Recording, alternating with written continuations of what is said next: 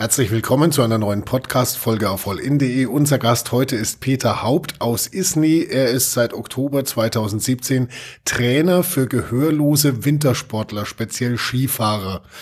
Herzlich willkommen. Herr Haupt, Hallo. wie lange haben Sie gebraucht, um Gebärdensprache zu lernen? Ich bin immer noch dabei. das ist gar nicht so das einfach, ist, gell? Das ist definitiv nicht einfach. Auch nach drei Jahren? Nach drei Jahren, also ich mache keinen speziellen Kurs. Mhm. Ich mache das äh, von Lehrgang zu Lehrgang, lerne ich immer wieder neue Gebärden. Mhm. Am schwersten tut man sich natürlich mit Lippenlesen. Das mhm. ist Hardcore, das muss man sein ganzes Leben machen, aber ja, im Alltag benutze ich eh keine Gebärden so in meinem mhm. Berufsfeld, von dem her ist es immer nur so alle zwei, drei Wochen. Wobei es ja im ersten Moment schon, sagen wir mal, latent dämlich klingt, wie jetzt ein Podcast über Gehörlose. Also, na, aber äh, der Trainer ist äh, halt einer, der hören kann und sie mussten da das aber sich jetzt zumindest mal das Wichtigste drauf schaffen. Auf jeden Fall ähm, am Hang im Training beim Wettkampf sind die Athleten 100 Prozent taub. Mhm. Das heißt, ich muss dort gebärden können, sonst äh, kommen wir nicht klar. Und wenn die dann 200 Meter weit weg sind, sind dann die Gebärden größer oder wie? Ja, irgendwann ist es natürlich begrenzt, aber durch mhm. so eine durch so eine Gondel durch oder durch eine Scheibe von der, vom Restaurant geht das wunderbar, ja. Mhm. Gehen wir mal drei Jahre zurück. Sie als Hörender, wie wird man denn Trainer für Gehörlose? Ja, ich bin ähm, schon eigentlich seit ich 18 Jahre alt bin im Trainergeschäft, mhm. habe lang ähm, Schülervereine trainiert und äh, äh, Verbände und ja, irgendwann kam dann der Zeitpunkt, wo es dann nicht mehr gepasst hat und jetzt äh, war dann nach einer längeren Pause, habe ich mich einfach nach einer neuen Herausforderung umgeschaut. Mhm. Und ähm, ja, solange ich jetzt hier äh, meine, oder seitdem ich meine Trainerausbildung habe, ähm, ist es nichts anderes wie im normalen Berufsfeld auch. Es gibt Stellenausschreibungen und äh, ja, irgendwann ist das mal reingeflattert, mhm, die gute okay. Bewerbung. Ähm, dort wurde ein neuer Trainer gesucht, ein Co-Trainer äh, für die Mannschaft, für die deutsche Nationalmannschaft. Und ähm, ich habe mich beworben, rein aus Neugier auf die Gebärdensprache, auf das ganze Umfeld. Mhm. Es hat mich sehr gereizt, ähm, dieser offizielle Touch. Also es ist eine offizielle Nationalmannschaft für Olympische Spiele ähm, mit den ganzen Regularien drumherum. Es mhm. hat mich sehr gereizt, beworben. Ich durfte zum Vorstellungstraining, Probetraining kommen und mhm. wurde dann eingestellt, ja. Mal kurz so zum Organisatorischen. Also das ist ja angesiedelt eigentlich in Essen. Richtig. Ja, wobei im, in Essen gibt's jetzt eher wenig Hügel, wo man trainieren kann. Ja. Äh, wie, wie hängt das zusammen? Also der, es geht ja um den äh, deutschen Gehörlosen Sportverband im Endeffekt, Richtig. der äh, auch die Sparte Wintersport mit betreibt. Genau. Von Essen aus. Genau, also äh, der Gehörlosenbund ist ein Riesenverband mhm. ähm, mit 500.000 aktiven Sportlern. Es gibt dort eine eigene Fußballliga, es gibt Leichtathletik, es gibt Radfahren, Tennis und unter anderem auch Skifahren massenhaft äh, andere Disziplinen eben auch. Aktuell läuft gerade die Futs, äh, Futsal. Futsal genau. WM, ja. Hallenfußball quasi. Genau, für der, der Damen mhm. ähm, im gehörlosen Bereich. Und so gibt's da massenhaft eigene Sportarten, eben nur für Gehörlose. Mhm. Und ähm, wir als Alpine, ähm, wir haben unsere Sportwartin, die sitzt in Nürnberg, ist jetzt immer noch nicht so nah, aber ähm, letztendlich sind wir hier im, im, in, der Bergregion mhm. angesiedelt. Ja, ja da fährt man Ski. Richtig, die Athleten kommen Ganz auch klar. hauptsächlich von hier. Mhm. Und ähm, von dem her, die Trainer ist es dann praktischerweise auch so, dass die von, von der Gegend kommen, ja. Wobei man jetzt, wenn man über sein eigenes Umfeld nachdenkt, also mir persönlich fallen jetzt kaum gehörlose Menschen ein und dann auch noch Skifahrende. Um wie viele Menschen sprechen wir dann da eigentlich? Dass man so einen kleinen kleinen Einblick hat, wie, wie viele Mensch, gehörlose Menschen sind da tatsächlich jetzt aktiv bei Ihnen? Also gehörlose äh, Wintersportler haben wir jetzt im A- und B-Kader ungefähr acht sieben bis acht okay. Athleten, ja. Das ist nicht wirklich viel. Mhm. Aber ähm, dafür kann man ja dann auch gut mit denen arbeiten. Ne? Richtig, ne? also im A-Kader jetzt für Olympia haben wir jetzt noch fünf Athleten, mhm. die ähm, quasi die Qualifikation geschafft haben für die Spiele. Und ähm, so ist es natürlich sehr, sehr überschaubar. Leider nur Jungs, ja, wir haben okay. kein Mädel die die Qualifikation geschafft hat. Und ähm, ja, mit Nachwuchs allgemein tun wir uns sehr, sehr schwer. Ja. Mhm. Sie hatten ja vorher, Sie haben schon gesagt, auch schon Erfahrung als Trainer gesammelt. Was macht jetzt so den Hauptunterschied eigentlich aus, mit Gehörlosen zu arbeiten? Also in, der Hauptunterschied ist eigentlich, dass man kann man kein, sie nicht anbrüllen. dass sich niemand anbrüllen kann. Ja.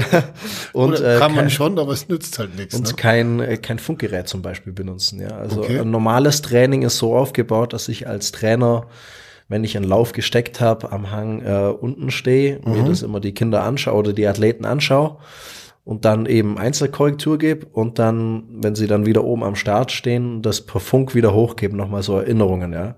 Okay. Und das funktioniert definitiv nicht. Wir müssen immer auch mit zwei Trainern unterwegs sein, auch wenn wir nur fünf Athleten haben. Da zwei Trainer sieht immer ein bisschen heftig aus, aber es geht nicht anders. Das heißt, es sind zu immer zweit. Einer genau. hat oben das Funkgerät und Na, wir, mein, mein Kollege ist auch gehörlos, also so. ich bin der einzige Hörende. Ja, wir sind sehr eng abgestimmt, was ähm, die Trainingsinhalte angehen, was wir vermitteln wollen. Ja, Mhm. wir stimmen uns öfters auch in den Pausen oder am Abend ab. Wer hat welche Fehler gemacht, wo müssen wir ansetzen? Und dann korrigieren wir von oben und von unten einfach, als wäre ich das das Funkgerät oben, ja, Okay. wiederhole ich immer die Aufgaben oben und er dann unten oder umgedreht, ja, also es ist keine feste Rollenverteilung, wer oben und unten steht, ja. ist das im Vergleich zu, ich sag mal, nicht gehörlosen Sportlern dann äh, eher mühsam oder eher eine Herausforderung? Wo man sagt, so Mensch, eigentlich wirklich echt interessant. Es ist eine Herausforderung und mühsam, ja, weil ähm, viele technischen ähm, Erklärungen muss ich halt sehr, sehr oft wiederholen, langsam wiederholen. Es gibt für vieles keine Gebärde, da muss ich dann mit Händen und Füßen und vormachen, ja, und ähm, bis sie das dann kapiert haben, dauert es in der Regel deutlich länger wie jetzt bei Hörenden, ja, weil ich eben auch nicht einfach nur mal so schnell, schnell was erklären kann, sondern ich muss wirklich im Angesicht zu Angesicht nahe den Athleten das langsam erklären mit Gebärden. Sie lesen ja die Lippen ab bei mir dann. Ja, ähm, ich stelle mir das gerade so vor, mehr Druck auf den Innenski als Gebärde. ja, wie geht es? Das ist, da muss ich vormachen, ja. Schon, ne? Richtig. Okay. Also ich, äh, wir machen sehr viel mit Videoanalysen auch. Das heißt, wir nehmen auf und erklären es ihnen dann am Abend nochmal, deuten es ihnen bildlich quasi damit vor oder halten es ihnen vor die Augen, was sie, was sie da falsch gemacht haben. Und wenn sie es dann sehen, verstehen sie es auch, ja. Gibt es da so ein Wort, wo Sie sich wünschen würden, es würde eine Gebärde geben? So eins, wo Sie sagen, Mensch, das könnte ich ungefähr fünfmal am Tag brauchen? Oh je. jetzt das jetzt nicht direkt. Es ist dadurch, dass die Athleten ähm, recht, sagen wir mal, unterschiedliche Fehler haben. ja. okay. Aber das Gute ist natürlich, wir haben jetzt keine Anfänger. Das heißt, ich muss dem jetzt nicht hier Pflugfahren noch aus, rausbringen äh, oder noch die Basistechnik beibringen. Ja. Die fahren alle schon 10, 15 Jahre Ski und ich mache denen eigentlich immer nur noch Detailverbesserungen. Ja. Taktische Anweisungen für den Lauf, wenn sie irgendwo immer wieder zu spät im Lauf sind oder Fehler machen oder eben halt ja generelle Technikanweisungen, ja. Wenn sie sagen, wir haben andere Techniken fürs flache Gelände als für steile Gelände, für Slalom, für Riesenslalom, immer unterschiedliche Techniken. Und man muss sie dann einfach immer dran erinnern, hey, jetzt hast du gerade leider das Falsche angewendet. Probier's doch mal so. Und dann, Dann geht funktioniert es, es. Ähm, wobei das ja eigentlich trotzdem auch mal ein interessanter Gedanke ist. Jetzt könnten wir ja sagen, okay, braucht's zum Skifahren denn überhaupt äh, hören? Warum muss man zum Skifahren hören können? Ich muss ja auch, kann auch Auto fahren, ohne zu hören. Äh, viele machen es ja auch, indem sie ein Radio ganz laut drehen und dann sowieso nichts mehr mitkriegen. Also ähm, inwiefern ist denn gehörloses Fahren jetzt nur das, nur das Fahren an sich mal schwieriger als äh, bei jemandem, der hören kann? Also tatsächlich haben so gut wie alle einen Führerschein bei uns, ja. Das ist auch äh, ein großer Vorteil, dass wir uns besser organisieren können, da wir ein sehr kleiner Verband sind und jetzt kein, keine Busse haben oder so dauerhafte Busse, die wir immer zur Verfügung haben. Aber ja, der größte Unterschied ist gar nicht das Gehör an sich, sondern äh, das fehlende Gleichgewichtssinn. Ja, also durch die Beschädigung des Innenohrs, ähm, was die von Geburt an, an äh, in der Regel haben, ähm, fehlt ihnen auch diese Flüssigkeit, die da im Innenohr ja, wir Hörnten haben. Und das Wie so eine Wasserwaage unsere, genau, quasi, ne? unsere natürliche Wasserwaage. Und das ist eigentlich der Hauptknackpunkt. Das heißt, die Athleten, die haben vier, in der, also hörende Athleten haben vier Sinnesorgane zur Verfügung, die sie benutzen fürs Skifahren. Also erstmal das Feedback der Füße, dann das Geräusch, das Gleichgewicht eben, geht's bergab oder ist ein Hügel und eben dann am Schluss die Augen noch. Mhm. Und daraus bastelt sich das Hirn dann immer ähm, das Szenario, was gerade passiert und was ich machen muss, wie ich reagieren muss. Und bei den Gehörlosen ist es so, dass eben zwei davon fehlen, also sie haben 50 Prozent weg. Mhm. Ich sage immer, ein Einbeiniger oder ein Einarmiger hat's als Parafahrer deutlich einfacher. Weil das sind aber dann unterschiedliche Disziplinen. Das ist eine Unterschied ja, nur eine unterschiedliche Sparte auf gut Deutsch. Ja. Mhm. Aber es, die, wir fahren die gleichen Disziplinen von Slalom bis Abfahrt, alles drin. Ja, aber ich meine, die fahren jetzt nicht gegeneinander, die Richtig. Gehörlosen und die Einbeinigen, genau. sag ich mal. Weil es eben unterschiedliche Handicap-Klassen mhm. sind. Auf, ja, also, und da eben die Gehörlosen jetzt nur zwei Sinnesorgane haben, das heißt nur noch die Augen und nur noch das Feedback der Füße, ist es natürlich deutlich schwieriger, speziell in dem Moment, wenn es schlecht Sicht wird. Jetzt am Wochenende soll es viel schneien. Mhm. Morgen sind wieder 40 Zentimeter Schnee angesagt. Ja, das ich weiß jetzt schon, wie dass sie eine deutliche Stufe oder zwei Stufen schlechter fahren wie bei beim letzten Training bei okay. Sonnenschein, weil einfach das Feedback der Augen fehlt und sie dann nur noch auf das Tasten der Füße eben fahren und das Feedback vielleicht noch der Stöcke, ja, aber sonst haben sie sonst kein großes Feedback mehr. Und ähm, das macht es dann natürlich deutlich, deutlich schlimmer. Das ist aber unglaublich, auf was man da alles Acht geben ja. muss oder beziehungsweise was es da so für Vorgaben gibt, weil ne, normalerweise, wie gesagt, sagt man, okay, dann höre ich halt nichts beim Skifahren. Mhm. Wo ist der Unterschied? Ne? Aber es ist ein Riesenunterschied. Also allein nur das Geräusch, das fehlende Geräusch mhm. ist schon ein Riesenunterschied.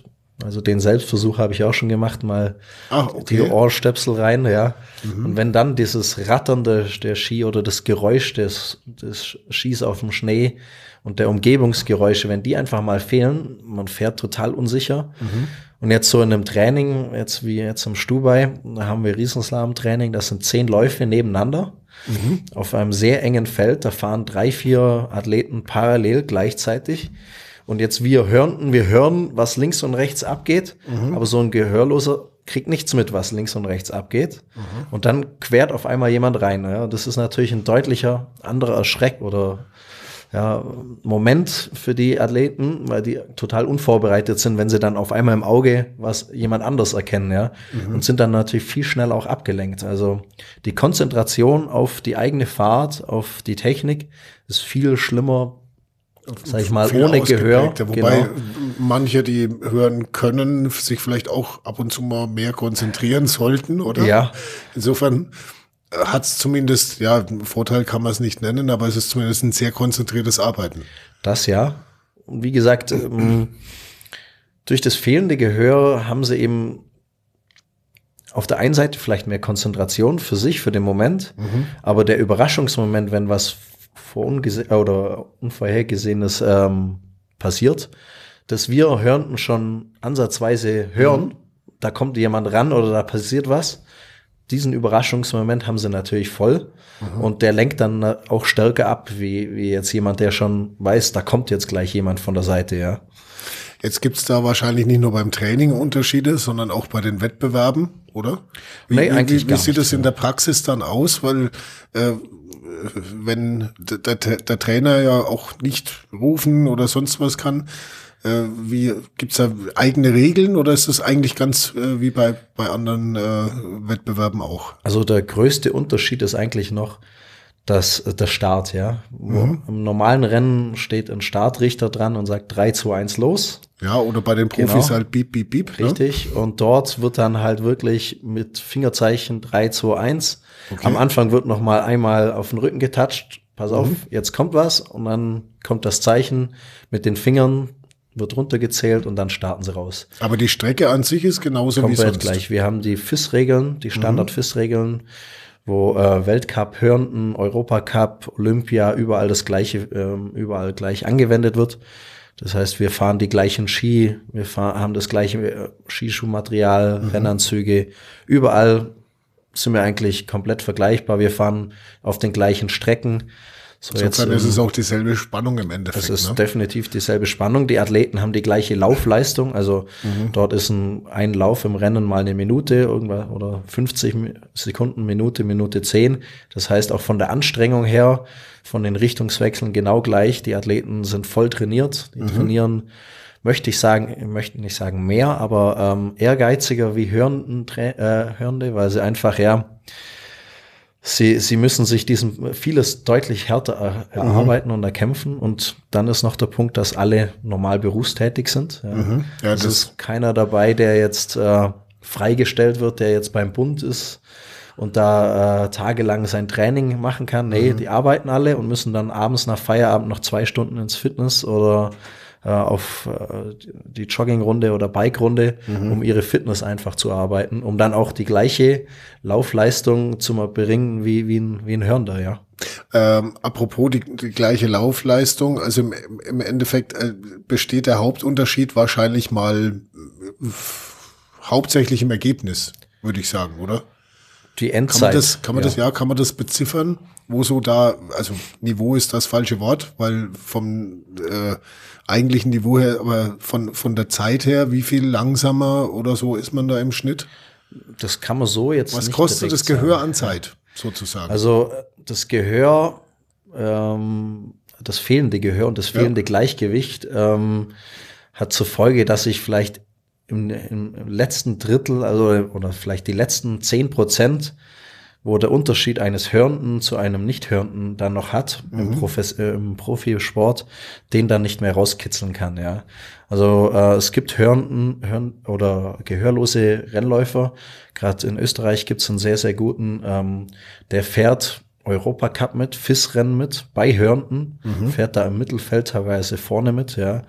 Äh, meine Athleten, die fahren, der Ältere fährt jetzt äh, DSV-Punkte rennen oder fahren sie in der Regel, fahren da vorne mit. Also bei, bei den Hörenden. Hörenden. Komplett. Ja. Also die sind da vom Niveau her, ne, natürlich wird jetzt keiner ein Weltcup-Rennen gewinnen, weil ihm dann halt, wie gesagt, die zehn Prozent fehlen. Mhm. Wenn man das jetzt mal in Zeit umrechnet, bei einer Laufleistung von 60 Sekunden, fehlen denen dann vielleicht wirklich sechs bis zehn Sekunden, irgend sowas, ja, mhm. auf der gleichen Laufleistung. Und das ist dann ein Wert, wo, sie, wo ich denke, ja, das ist realistisch dass manche Spitzensportler so eben ungefähr in diesen zehn Prozent, die da noch fehlen, bis ganz nach oben zu hörenden Profis, äh, das sie nicht erreichen, ja. Da äh, würde man sich wahrscheinlich manchmal ein bisschen mehr Aufmerksamkeit wünschen, oder? Definitiv, ja. Vor allem das. sowieso im Endeffekt vom, vom Sport her, von den Ergebnissen her, gut, nicht ganz, aber immerhin beinahe, äh, das Gleiche ist, aber die Ränge, die Zuschauerzahlen werden wahrscheinlich andere sein. Ja, nahezu null. Also wir haben einen eigenen Europacup für Gehörlose. Mhm. Das ist das höchste, die höchste Rennklasse, die es dort gibt. Es gibt keinen Weltcup in dem Sinn, weil es einfach zu teuer ist, äh, die Athleten aus der ganzen Welt einzufliegen. So gibt es einen Europacup. In Europa ist auch der Behindertensport, sage ich mal, am meisten verbreitet. Dort sind die meisten Athleten. Mhm. Und ähm, bei unseren Rennen sind es sind Gehörlose anwesend. Wir haben vielleicht so 100, 200 Zuschauer, mhm. aber das hat's, das war's dann auch schon. Ja, also es ist kein mediales Interesse dort, ist weder Rundfunk noch äh, TV noch äh, schriftliche Medien, äh, Printmedien. Da ist eigentlich nie jemand dort. Wir schreiben wenn dann selber Artikel, aber sonst ist es das, die Nachfrage nicht sehr groß. Mhm. Da es eben auch gar keiner weiß, dass es das speziell gibt. Also beste Beispiel, wir waren jetzt die letzten drei Jahre fleißig immer am Trainieren, trainieren neben Hörenden am Hang. Mhm. Und uns registriert gar niemand. Wir sind halt irgendeine Mannschaft, die dort trainiert. Mhm. Vom Niveau her sieht das alles ganz, ganz ähnlich aus wie die Hörenden. Ja, also wird man dort nicht registriert. Jetzt äh, haben wir seit kurzem endlich auch die gleichen DSV-Rennanzüge wie die Hörenden letztes Jahr bei Olympia bekommen. Und siehe da, dann steht man am Hang auf einmal, hoi, oh, okay. da ist ja eine Nationalmannschaft und man wird Aha. auf einmal angesprochen. Wer seid ihr? Was seid ihr? Mhm. Was macht ihr da? Und dann muss aber dann, der Trainer kommen, weil richtig, ja. der Sportler ja nichts hört. Der hört nichts. Mhm. Meistens können sie vielleicht noch antworten, wenn sie es über die Lippen einigermaßen mitkriegen, was dort gefragt wird. Aber mhm. Ich meine, in der Regel werde ich angesprochen als, als Trainer, als Kontaktperson da die, die, äh, ja, die Menschen drumherum schon registrieren, wenn jemand nur gebärdet, mhm. ja, da ist eine Hemmschwelle da, dass man angesprochen wird, ja. Die ja aber eigentlich wahrscheinlich nicht notwendig wäre, oder? Also kann ja auch. Also auch jemand, der nicht gebärdet, ähm, ja. sag ich mal, kann kommunizieren, weil ich sag mal, die Grundgebärden, Das ist eine sehr bildliche Sprache. Mhm. Das macht jeder fast automatisch. Ja, ein Haus ist ein Haus. zeigt ihm den Auto Vogel, und, Vogel, und er weiß ja. genau, was gemeint ist. genau, ja. Und ähm, also von dem her, es braucht jetzt keiner eine Scheu haben, einen da anzusprechen. Mhm. Äh, vor allem da die Athleten nach dem Training in der Freizeit auch dann wieder hören können. Zwar jetzt nicht perfekt wie jeder andere auch, mhm. aber die Athleten, die zumindest, gerade jetzt meine haben das alle, die haben dieses äh, Kepler-Implantat, ähm, diesen CI drin. Und wenn sie dann nach dem so, sowas wie ein Ersatzgehör oder ein digitales das ist, oder das ist quasi ein Ersatzgehör, ein digitales, mhm. ja. Das bekommen die Athleten oder die allgemein Gehörlose sofern es von, von Krankheitsbild her geht, schon im frühen Kindheitsalter äh, implantiert. Mhm. Ähm, das funktioniert dann gleich wie ein normales Mikrofon, in das wir hier sprechen. Es wandelt die Schallwellen in, ähm, in elektrische Impulse um. Und ähm, dieses Implantat ist dann verbunden eben mit dem noch restgesunden Part des äh, am, am Ende des Innenohrs dann, wo es mhm. dann übergeht ins Gehirn. Dort ist es dann mit verbunden und sendet dort dann die elektrischen Impulse ans Gehirn direkt wieder, mhm. so dass die hören lernen können. Ja, es klappt nicht bei allen. Das ja je nach Krankheitsbild. Ähm, es ist natürlich sehr verwirrend für jemand, der erstmal taub war und auf einmal ja. ist da was. Ja, und die müssen ja wirklich hören lernen. Also Aha. das ist ja nicht so, dass ja so wie wir hörten schon immer irgendwelche Geräusche um uns sind, sondern da ist von Ruhe auf gleich ist mhm. da auf einmal ein Geräusch, ja. Oder es, ein Geräusch ist nichts anderes wie elektrische Impulse, die wir im Gehirn wahrnehmen, ja. Und Was so ist man es nicht alles lernt, gell? Das war Ihnen wahrscheinlich auch alles neu, oder? Definitiv, ja. Ich meine, ich persönlich habe von sowas jetzt noch nie wirklich was äh, mitbekommen. Mhm. Äh, so ähnlich wird es Ihnen da auch gegangen sein, dass man wahrscheinlich auch ganz viel äh, neue Lebenserfahrung sammelt, oder? Das ist eigentlich der Hauptgrund auch, warum ich das Ganze gemacht habe. Mhm. Äh, ich wollte einfach diese, diese gehörlosen Welt mal kennenlernen. Es hat mich sehr gereizt, einfach mal zu sehen, was ist denn da wirklich anders. Ich meine, Skifahren tun sie. Warum sind sie jetzt gehörlos? Was ist da der Unterschied? Und das mhm. war ein Punkt, was mich gereizt hat an dem Ganzen. Und man lernt wahnsinnig viel, ja. Und ähm, das Schöne ist, ja, also ich sehe da jetzt keinen Unterschied, ob das jetzt ein gehörloser Athlet ist oder mhm. ein Hörender. Wir sind eine Mannschaft, die wollen Skifahren, wir haben alle Spaß jeden Tag am Hang. Mhm. Und ähm, wir, wir Trainer sind dafür da, um denen eigentlich nur noch Tipps zu geben, wie sie noch besser Skifahren. Und da ist jetzt kein Punkt, oh, der ist jetzt, ich habe jetzt nicht im Hinterkopf, der ist jetzt behindert. Mhm. Ich muss jetzt den vorsichtiger anfassen oder muss jetzt hier anders Kurs setzen oder so. Nee, ganz im Gegenteil. War aber bei Ihnen auch so ein bisschen, bisschen ein Prozess erstmal, oder? Ein kleiner. Dahin zu kommen. Ja, also der, mein zweiter Trainer, ähm, Trainerkollege ist gehörlos, der hat mich da relativ schnell eingeführt. Ja, mhm. am Anfang hat er das Training noch mehr wie Dinge allein geleitet. Ich kam dazu als Unterstützung und nach, nach zwei, drei Trainingseinheiten habe ich das dann selber übernommen. Das, mhm. Die Scheu habe ich, konnte man dann recht schnell ablegen, ja. Gut, jetzt sind drei Jahre vergangen, wo Sie das jetzt schon machen. Gibt es aber trotzdem wahrscheinlich noch so manchmal Momente, wo man sich denkt, jawohl, alles richtig gemacht. Ja, also man muss sich sehr am Hang äh, zusammenreißen. Mhm. Äh, in Momenten, wenn einfach, ja, wenn man merkt, die Athleten haben jetzt nicht verstanden, was man machen will, oder ja, mhm. und fahren einfach weg. Ja. Und ähm, im Gegenteil zu Hörnten, wo man hinterher brüllt, ja. ist der erstmal weg, ja. Und der braucht äh, Humor, schätze ich mal.